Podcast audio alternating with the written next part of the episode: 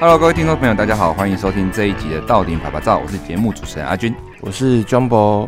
哎，这个今天在节目这个很特别的，呃，因为我们上次阿军你还记得吗？我们上次有访问过一个艺术家啊哈，对对，那今天的哪个艺术家？这个杨艺轩哦，有有有，对，那个油画非常的就是金金琢雕磨的那个，对对。然后因为上次的一个缘由，那我们这次也很开心的可以邀请到上次那个艺术家的另外一半。那他们其实很特别，一个是艺术家，那一个其实也是从事相关文化产业。嗯，那他是我们的一个这个剧组的一个服装的部分。那我们欢迎 Hazel，这个很特别，因为我自己本身在过去因为工作的关系，也有这个接触戏剧的拍摄。那对于这个戏剧的一些前端的前置的流程也是有一些些的了解。那今天很开心可以邀请他。那针对这个服装剧组服装的部分来跟大家做一个分享。可以先在节目里开始跟大家简单介绍一下你是如何开始接触到这个行业的。嗯、我大学的时候是念福大的服装设计。那个时候其实因为我们大三的时候有实习课程，然后我有个朋友，他是他的实习课程刚好就是接到剧组类的工作，然后那时候听他分享的。过程就产生对剧组的服装类的工作还蛮有兴趣的，然后后来就是毕业之后有个契机，就是刚好某一个电影的服装助理他要离职了，然后那时候身边的朋友都知道我对这个工作很有兴趣，所以就问我要不要去接服装助理的工作，这样子。大学的时候从事这个相关科系的时候，你其实是没有打算未来要走向这条路吗？嗯、对，我其实是从我那个朋友他去实习之后，然后跟我分享的过程中，我就觉得哦，好像蛮有趣的，因为我本身大学就还蛮爱看电影的，然后因为我自己也知道，我对于流行时尚的东西其实。嗯，不是说到非常有兴趣，我反而是对呃衣服的文化的部分，比方说复古的衣服。那台湾早期从几零年代到几零年代，为什么流行这个东西？这个部分我是蛮有兴趣的。所以就是，所以说我其实对电影类的服装工作是比较，就是比一般可能去服装设计公司来的有兴趣这样子。那不过蛮好奇的，就是说刚才你提到那个复古类型的这种文物啊。也不能说文物服装上你要怎么去考究？呃，台湾其实有出类似的介绍台湾服装史的书。嗯、那其实台湾的服装史，其实呃追溯到过去，其实也是跟着国外的流行去做改变去走的。嗯、那当然，台湾的流行趋势跟国外没办法同步。那所以台湾可能，比方说。我假设啦，比方说七零年代其实是流行国外的六零年代的东西，uh huh. 它是有一点 delay 的。Mm hmm. 那当然混合到当时台湾的历史的过程，那他们可能还会融入一些台湾特有的文化在，比方说花布，因为毕竟国外的花布跟台湾的花布设计一定不太一样。对，对，但是可能轮廓啦，或是比方说八零年代流行垫肩之类的，嗯、那台湾就是也会做垫肩的衣服，可是服装设计的细节就跟国外不太一样。就是每个年代还有流行的不同的轮廓，这样子。嗯、对。那像这样的一个工作，你们平时有没有一个工作所谓的 SOP 流程这样？嗯流程的话，其实是看你接戏的类型。比方说，有一些年代戏，它就需要有一段时间是先考究衣服的。那假设是现代戏的话，就比较单纯。嗯，现代戏的话，就是呃，因为我们服装造型有一个总造型师，那他在阅读过剧本之后，他会跟导演讨论角色设定，就是关于这个角色他的个性是怎么样，所以我们要去想象这个角色可能会穿什么衣服。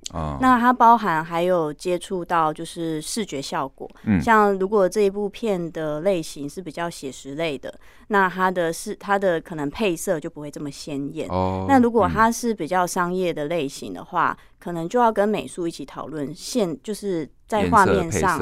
对，颜色配色，包含如果它有场景是搭出来的，它有一个特色的颜色，服装颜色看是要搭配，或是要做个对比，就是要互补色啊，或者是说不要被吃掉这样子。对对对对，就是这是在前期，如果他们有特殊需求的话，这都是要拉出来讨论。嗯哼。然后当确定定调这个角色风格之后，我的工作就是负责帮造型师。执行那些衣服，比方说去找类似的风格的衣服。嗯、对，那如果这个衣服比较特别的话，就要执行制作的部分。那我就要去找布料，嗯、找裁缝师。哦，对，去就是对，然后造型师他可能会提出这个服装的设计图，那我就比较像是工程师一样，要去找布料或是找配件，把它拼凑出来，执行出来。嗯、我的工作是这样子的。了解。对。那这个过程当中啊，这么多个环节，有没有哪个环节是你觉得最复杂，然后也是最需要挑战的地方？我觉得一片子的类型不同，它有不一样的难易度。像比方说。假设是爱情喜剧片，好了，就是现代的爱情喜剧片，它的服装类型就是比较是呃买现成的衣服去做搭配，这部分难就比较单纯一点。那假设是年代戏或是动作戏。它的类型又不太一样，比方说动作戏好了，它一定会有很多武打场面，那你就要注意到，因为它武打可能不是打一次就好，它要打好多次，嗯嗯，那它就会它就会破掉，对，衣服会破掉，嗯，所以我们要多备几套。哦，那所以在前置期跟导演在讨论的时候，他这一场戏他会打多久？他要打几颗？那我们就牵扯到我们备套要备几套。还要打几个人？对，要打。有没有遇过那种打太多、打太多套？也问啊，现场没有衣服可以换，打十个这样。嗯，我们这方面就是前置期都要做好功课，就是要跟导演说，我们衣服可能顶多备个三套，那你你要控制，对 你只有几次机会 这样子。对对对对，我其实这因为这都跟预算有关系。如果我们没有钱备那么多套，那他们就不能试那么多次，这是环环相扣的。那如果是年代戏的话。那很多年代系的衣服，假设是一九五零年的好了，有时候现成的衣服找不到。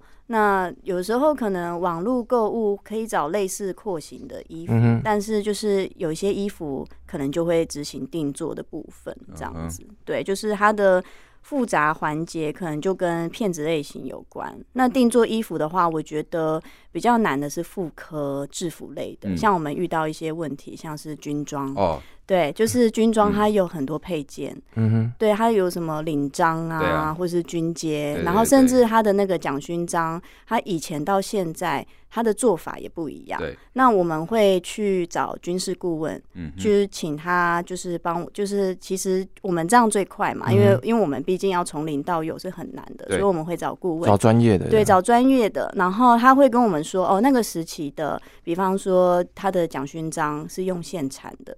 现在买不到，嗯，那我们就要找人帮我们做出来，嗯。然后像是他的肩肩肩上的那个军阶，嗯，它也有随着不同时期的变化，它有不一样的排列形状。比方说，呃，某个时期的那个嗯，呃，上将的星星，它可能是。呃，是三角形，就是排它的星星是排三角形的。然后到某个时期之后，它的星星是排直线的。嗯、对，这些细节其实是我们一般人不知道的。嗯、那有在做这方面考究的人，他们就可以比较给我们比较清晰的回答跟理由。嗯、对，那你其实也可以透过这个过程当中去学习到一些文化历史的部分呢。对，是没错，就是那个时候，就是我们很庆幸遇到的军事专家，他们其实都对这方面非常有兴趣，不论是对军装，或是对那个时候的台湾历史都非常清楚。对，就是会觉得说，就是很谢谢有这些人继续的保留这些东西，而且甚至有些台湾的军事专家，他们其实自己有出一本书哦，对，关于那个黄服装啊，服装，对对对，那个是他自己相当专业的地方。对对对对，所以我觉得这些东西是必须。要保留下来的，让后面的人如果假设要再拍类似的戏，可以去考究这样子。嗯，理解。那你现在目前就是到现在这个过程中，有没有遇到什么比较艰困的时刻？就是说让你觉得有点过不太去了这样瓶颈啊，应该说直接一个瓶颈。对，然后你怎么去突破、克服它？这样就是说有没有走到哪个阶段？你觉得？感觉蛮顺遂的，或者会不会有些职业倦怠？比如说一直在重复这样的事情，就是在这部分会有会有职业倦怠。因为其实我的工作，我一开始是做最基层的，因为呃，像造型组的组成来讲好了，嗯，最最上面的是造型师，嗯，然后再下来就是服装执行或造型执行，就是我现在工作，嗯，然后再下来就是服装管理，服装管理的工作比较是否现场。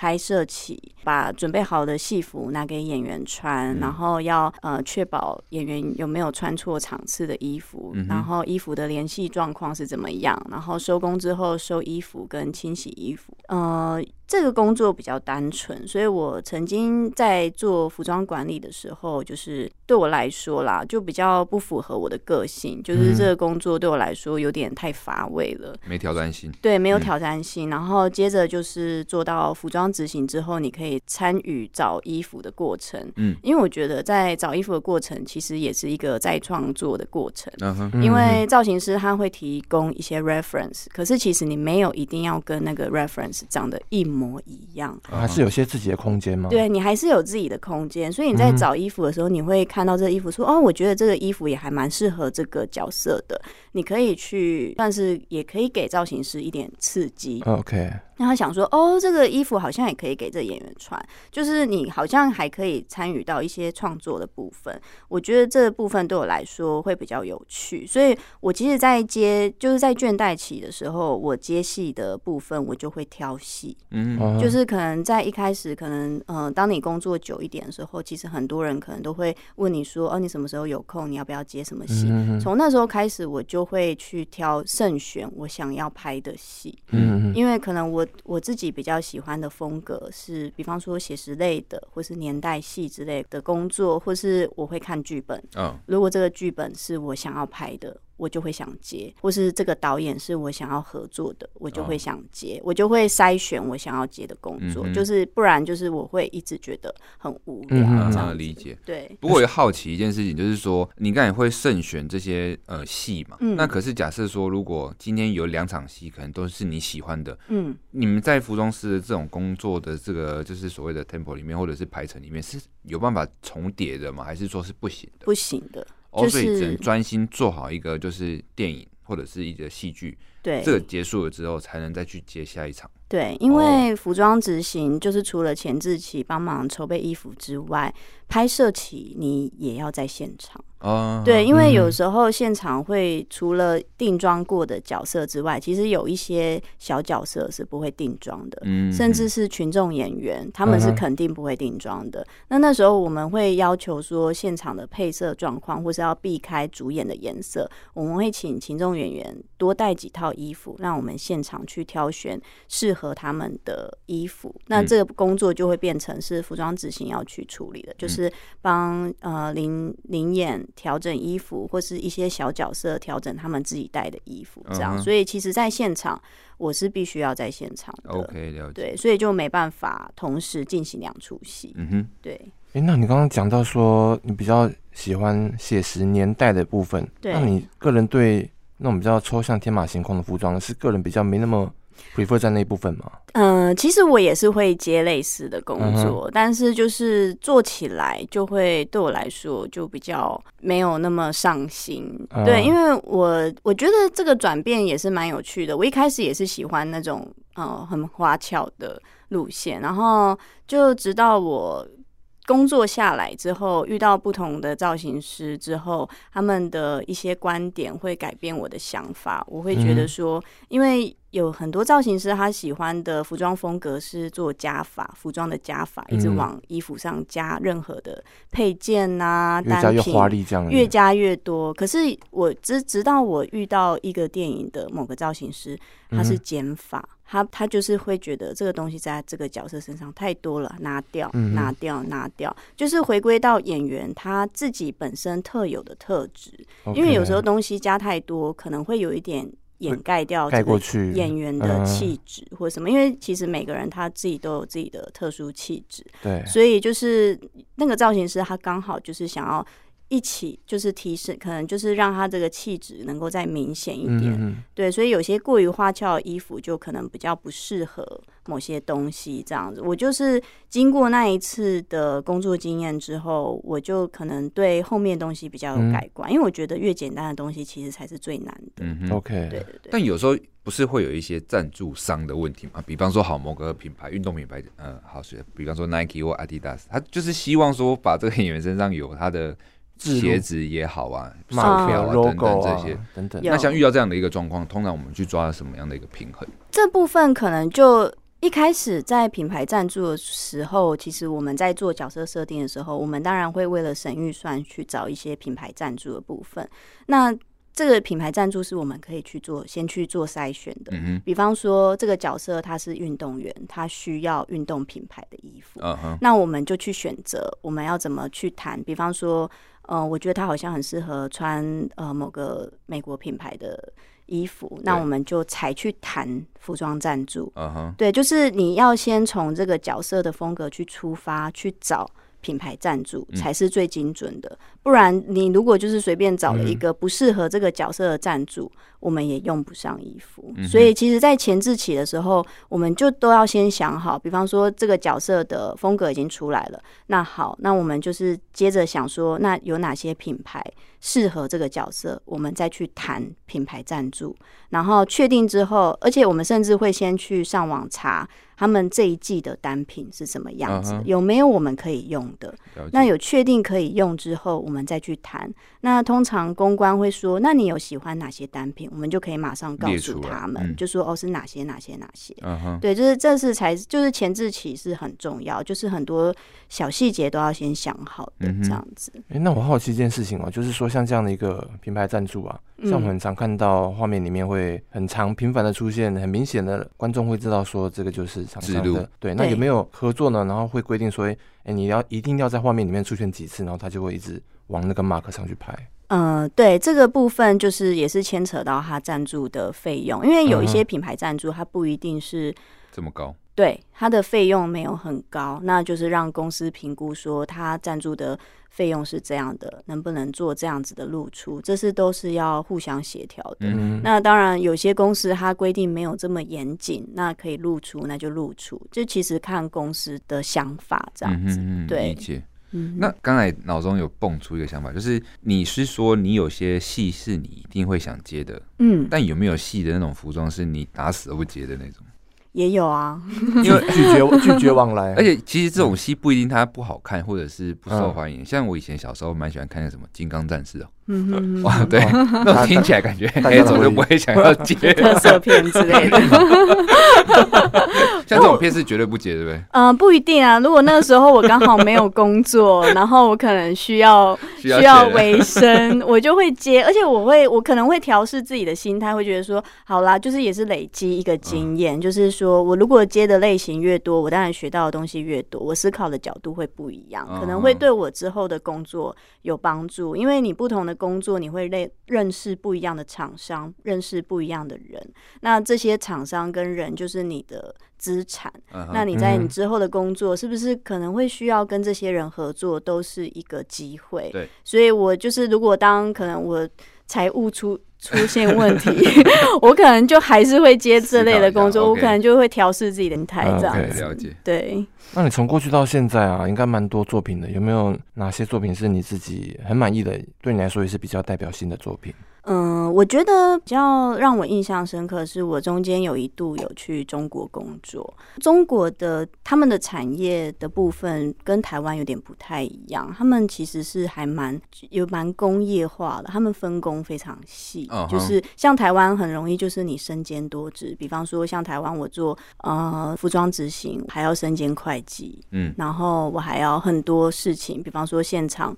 很忙的时候，你也要处理一些小东西，这样子。对可是在中国，他们分工就非常细。那那时候我很荣幸的是被找去做一个年呃古装戏，嗯，叫《大宋宫词》。哦，OK。那它是古装，所以它衣服一定都是定做的。那那时候我的工作内容，嗯、呃，我的职称叫下单员。台呃，在大陆，它有自己的一个定做戏服的工厂。嗯。它所有的东西都可以在里面做，比方说从打板、缝制、刺绣，一条龙，然后对。盔甲、鞋子、嗯，帽子都可以在里面做，所以就是我的工作就像服装的工程师，就是当设计师设计设计出来设计图之后，我就是依照那个设计图去把这个衣服执行出来。嗯，那首先就是你可以去找布料，那如果你找不到你要布料，你可以送去染色。嗯，那你送去染色，你还可以要求师傅染到你要的颜色，在现场。对，所以就是它的那个方便性跟台湾来讲是完全不一样的，嗯、因为台湾没有这种工厂，你就要跑很多不一样的地方。嗯、那那些比方说染色师傅啊、裁缝师傅都分散在台北各地，你就要跑很多不一样的地方。嗯、可是在中国，你就是好像你会觉得说，你任何可能性都可以被执行出来。嗯、对，就是是不一样，而且就是因为这个很多可能性你都可以去做的时候，你会。就是学到更多东西，嗯哼，对，因为台湾比较少做古装戏，台湾都是现代戏比较多，或者是稍微复古一点点年代剧这样子。对对对，就是为复古的那种，有时候定做的部分就比较没有那么多。对，然后我觉得还有另外一个台湾的代表性的作品，就是《茶金》哦，对，就是前阵子很就是对很红的，它也是年代戏，那它也是走定做，然后包含就是。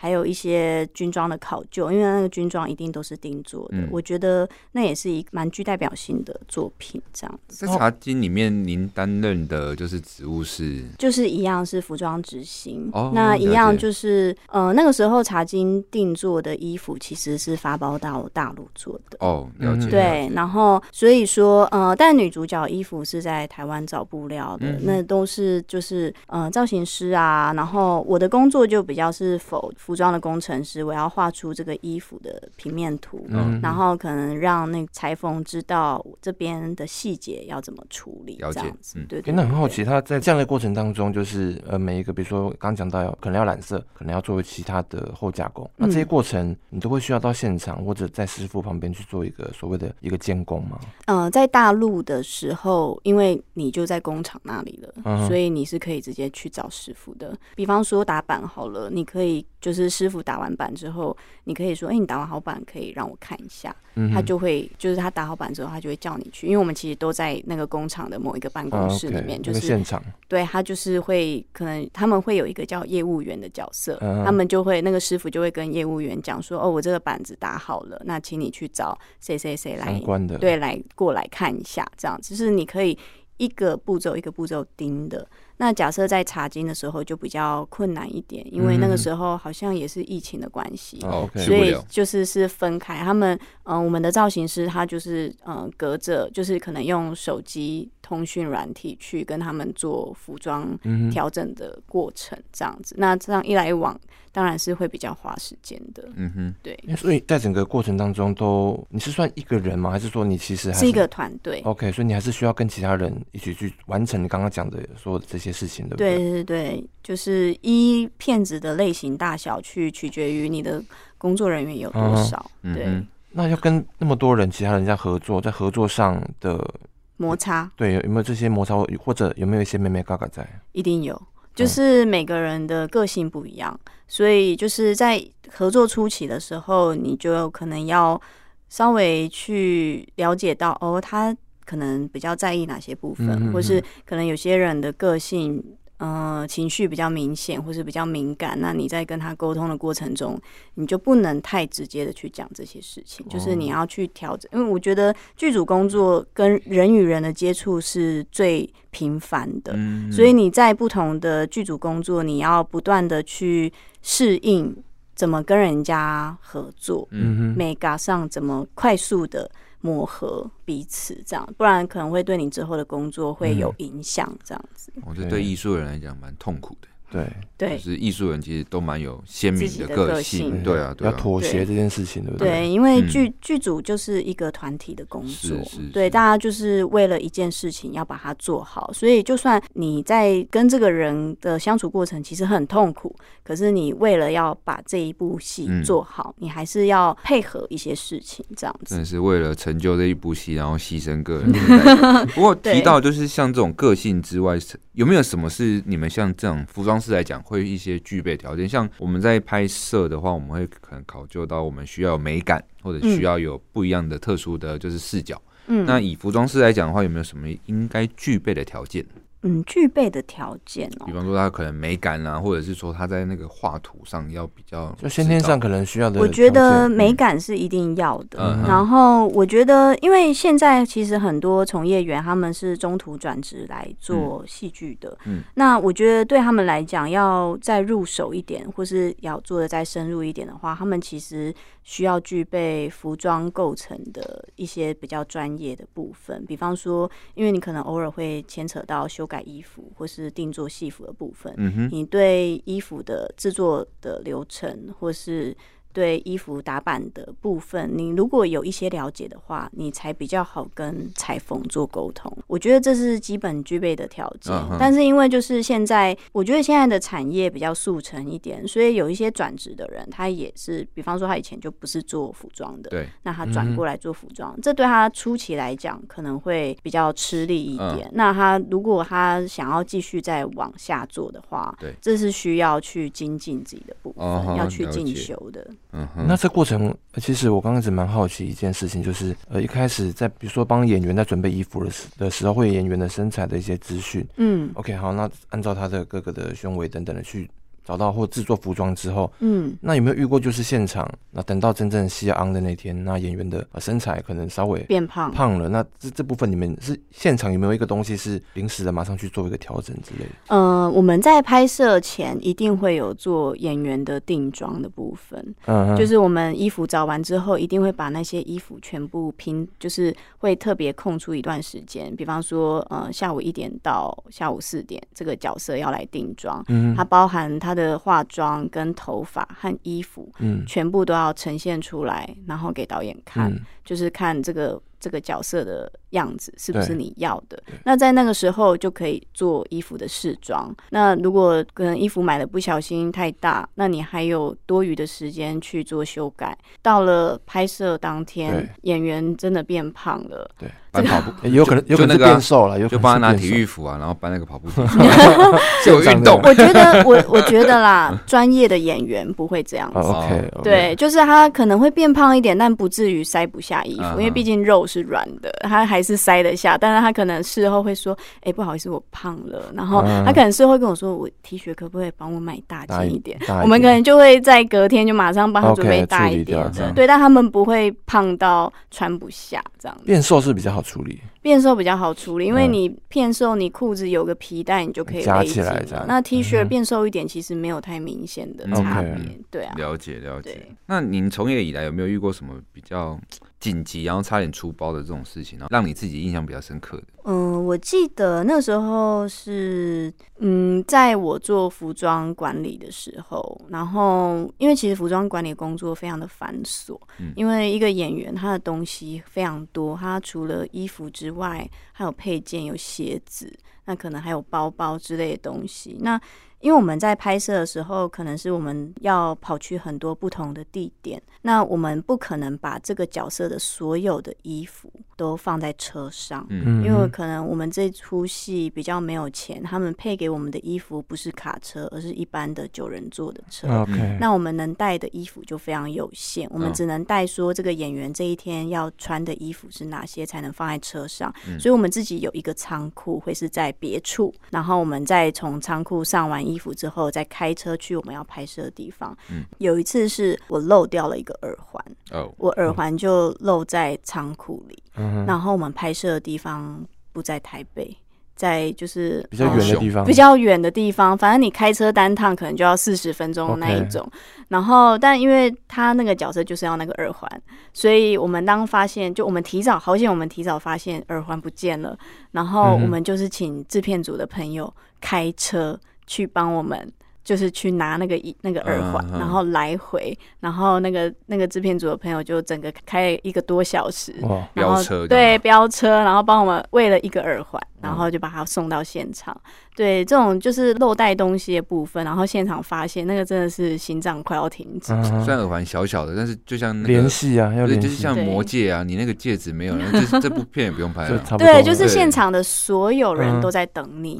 对，因为我们剧组就不不止服装装组，可能导演组、美术组什么的，嗯、甚至演员都在现场等这个耳环之类的。你自己要度秒如年，对对对对，就压力非常大，大就是对，所以其实做服装的部分，细心是非常重要的，嗯、对，不能调东调西的，真的真的。那你刚提到那个仓储啊，它的地方是你们需要设立在已经知道的拍片场域的一个中心点或者附近吗？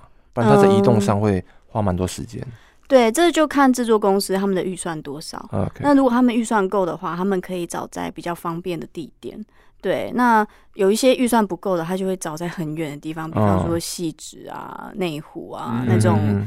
对，把那边当我们的服装办公室，那就是对我们来说是蛮辛苦的。这部分都是可以协调，但是如果真的是预算上的。限制的话，那我们也只能妥协这样子。嗯、对，我们知道这剧组的工作时间都它都是很长一段时间，然后中间可能呃都不太能有自己的休假等等的。那再怎么样再去分配时间，比如说像有些例行式、例行性的一些行程，你可能就比较没办法帮自己去安排。对，比如说例行性的，你想要去进修，不定每个六日学个什么，对，那你怎么样去安排自己的时间的？我觉得很难，哦、很难 就是前置期当然没关系，因为你没有在拍摄，所以你前置期如果你自己分配时间，或是这个造型师他比较人性化一点，嗯、他可能每周可能还会给你休一天假，但基本上你一进组你就没有自己的时间。OK，对，就是看你遇到的造型师他有没有重视。休息这件事情，如果他是一个工作狂，你你就自己没有休息时间。嗯、对，那如果他是一个也是重视休息的人，那你就同样享就是享有休息的部分。嗯嗯嗯，可是拍摄之后，你一切时间就是跟着剧组了。那就是当然剧组现在有规定说工作七天休一天，那你就是只有那一天可以休。那所以说，比方说像进修的部分，你真的是要自己那一段时间不接工作，嗯嗯，或是你偶尔去做一些接支援。的，比方说很有些戏很大场面的时候，他们需要多一点人手.他们会需要找资源，你就是去赚一点零用钱这样子。但是就是如果假设你想要进修，那你就是真的是自己不能接工作那一段时间这样子。了解，听起来那种养养儿育女的啊，或者是想要有自己运动时间的人，蛮不适合剧组的工作，非常不适合。Uh. 就是通常有一些结婚有小孩的，当然他们可能就是会有。呃，做一些职位上的转变，对，或是就是可能请保姆之类的。但是那对于工作来讲，可能他正正起正要起飞了，然后突然就要去抓一个平衡点，对啊，蛮难的。嗯、我觉得就是，嗯，假设说你你工作准备起飞了，那你可能面临人生重要的事情，嗯、你可能。要做一些取舍，就比方说，uh huh. 那我就不要有小孩了。对，就是会直接变成这样。嗯、那或是说，好，我要有小孩，同样的，我可能就会牺牲我跟小孩的相处相处时间，因为你可能要找保姆，或是给父母带之类的，或是你对，不然就是假设你的另外一半又是拍戏的人，oh, 那可能就要彼此协调，uh huh. 说，哎、欸，我这段时间我要工作，那你就。不要接戏 之类，我不知道。啊、对对对，就是要协调。这也是告诉听众朋友们，就是你平常看的那些戏啊，虽然你看起来就是很轻松、很就是娱乐啊，但是对于这些工作人员来讲，这些工作人员真的是非常的辛苦，真的非常辛苦。嗯哼，对。那除了这个时间上的一个分配啊，另外一个好奇是说，这个长时间很多戏它是连夜在拍的，对，怎么去维持自己一个健康？对，身体状况啊，嗯，像熬夜啊，干嘛的？对，应该很长。对，嗯，我我觉得我比较庆幸的是，就是我熬夜，然后我没有时差的问题，所以我、哦、因为其实就是很累，你现在就是 很累，你回去也没有时差的问题，你就是直接睡了这样子。就是的确拍戏这个工作不太健康，但是因为近几年来比较重视大家的工时，像我们的合约就已经加入了加班超班费的部分。哦 okay、一开始会有超班费的部分是比较否。技术组，对，技术组都有操班费，嗯、可是像美术组啊、服装组、导演组、制片组都是没有操班费的。哦，对，那个时候就是大家真的都是廉价劳工，嗯、可能时薪都一百块而已这样子。嗯、对，那到最近这一年或是前年年底的时候，因为前阵子有发生一件事情，那以至于大家对这个部分比较重视，嗯、然后就是接着就是可能服装组看到。合约上没有超班费的部分，你是可以跟制片组提出来，提出来要求要把超班费的部分加进去。嗯、我觉得这是大家都要共同迈向的目标，就是不是说啊，没关系啦，什么没有没有没关系，嗯、就是为了保护大家的工作环境，是大家要必须必须一起去要求的，嗯、不能让就是公司觉得说哦，我这样也可以，嗯，就让这个恶习继续下去。其实这样子也比较工作职场会比较健康，比较舒服，对对对，大家也只有才有办法，又无后顾之忧在做这件事情呢、啊。哎、欸，Hazel，你自己在从业过程中有没有遇到什么样的一个贵人，或者是说，哎、欸？有害过你的人啊，什么等等都好，有没有就是影响你比较大的人？影响我比较大的人，我觉得贵人一定是蛮多的，因为我接的有一些戏算是算是大制作了，嗯，因为我觉得大制作的戏对你自己的进步会比较快或比较多，因为毕竟你可以执行的东西很多，你必须要去处理的事情也很多，嗯哼，所以我觉得我。影响我多的是在每一个阶段，总是可能会有一些朋友会说：“哎，你要不要去接这出戏？”比方说，我去大陆工作也是朋友引荐的，那些人都是我的贵人。就是我很庆幸的是，说我可以接到一些我在我就是我的履历上看起来是蛮漂亮的工作，嗯、然后也很庆幸的是，说我可以去接触到这些团队，因为之前有好莱坞的片在台湾拍，叫。沉默，嗯、那他是其实是好莱坞的资金，Okay. 对，然后你可以在里面，因为他那个时候的化妆师是就是好莱坞的人，OK，你那个等级的，对，那个等级的，所以你可以看到他们外国人是怎么做事，嗯、对对对，嗯、我觉得那个是很很很好的经验，这样子，对，那像那样子的状况下要怎么去做沟通？就是本身自己就要很强的语文能力嘛？我们都会有翻译。哦，了解，对，就是我们剧组都会有翻译。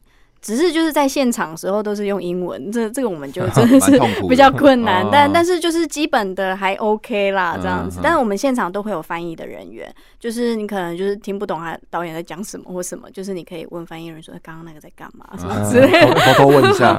对对对对，了解了解。那这个其实我蛮好奇一件事情，就是说，因为前面一些因缘机会，然后走入这个这个行业，你有没有想过说，就是你如果未来不做这件事情呢？嗯，那结合到我接下来这个最后要问，就是那你自己的未来的规划，可能你未来规划是持续在这部分在持续精进。那有没有哪一天你想过说，哎，那如果不做这个了，那你对自己的接下来的人生有什么样的一个展望？这样？嗯，我其实我一直都有在考虑说要不要转行的部分，因为毕竟就是。这个东西是蛮耗体力的，就是你，因为毕竟就像你们说的，在现场拍摄时间这么长，嗯，然后又没有自己的时间这样子，然后工作从职有有职业倦怠以来到现在，我其实都一直在思考说，如果我要转行，我可以做什么？可是因为我现在都还没有一个答案。